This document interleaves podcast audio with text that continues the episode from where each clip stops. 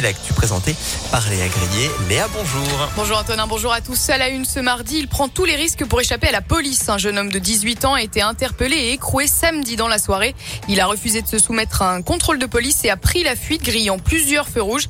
Il a ensuite roulé à contresens avant de tomber en panne et a finalement été retrouvé par les forces de l'ordre caché dans un buisson. Il a été présenté au parquet et sera jugé en comparution immédiate.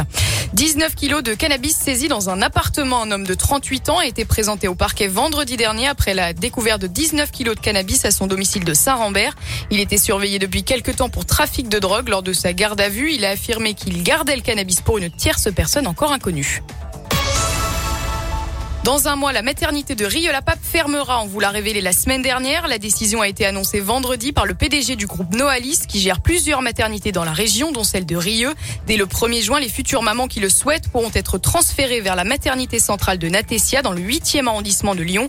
Pour justifier ce choix, le PDG du groupe, Jean-Loup Durousset, met en, met en avant la baisse du nombre de naissances et le manque de professionnels.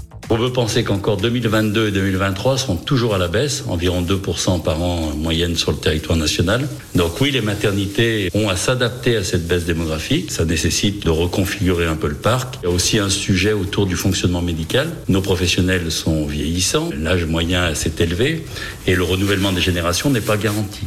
Des arguments qui ne tiennent pas pour le maire de Rieux. Alexandre Vincendet regrette que cette fermeture ait été actée sans prendre le temps d'explorer d'autres solutions. On est mis devant le fait accompli par la direction de Natessia qui, euh, depuis le début, euh, se comporte de manière tout à fait incorrecte. Il y a eu deux réunions en mairie avec la direction de Natessia, la direction de la clinique euh, de Rieux-la-Pape, les praticiens, les sages-femmes. Beaucoup d'efforts ont été faits, des solutions ont été proposées à la direction de Natessia. Ce qu'on avait besoin, c'est d'un peu de temps. Je pense que derrière, quand on fait le choix de faire de la médecine, on ne se range pas que derrière des impératifs comptables et des impératifs d'argent. Mais en tout cas, chacun sera juge de ce genre de méthode. Le maire de Rieux qui souhaite désormais faire appel à l'Agence régionale de santé pour tenter d'y voir plus clair dans les choix du groupe privé. De nombreux foyers sans Internet à cause d'une pelleteuse. Des habitations du 2e, 3e et 7e arrondissement de Lyon ainsi que des quartiers de Villeurbanne étaient sans Internet hier à partir de 10h. Une pelleteuse pourrait être à l'origine de la panne. Un câble fibre aurait été sectionné sur un chantier. Une équipe a été envoyée sur place hier vers 15h.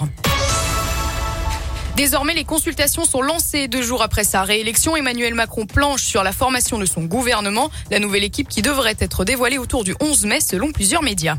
Et un mot de la guerre en Ukraine. Ils se réunissent aujourd'hui à Ramstein en Allemagne sur invitation des États-Unis. Une quarantaine de pays ont été appelés à armer davantage l'Ukraine alors que Moscou a mis en garde contre un risque de troisième guerre mondiale. Et un mot de sport pour terminer. Du foot, c'est officiel. Les Toulousains joueront en Ligue 1 la saison prochaine. Le TFC a battu Niort 2-0 hier soir et valide ainsi son retour dans l'élite. Merci.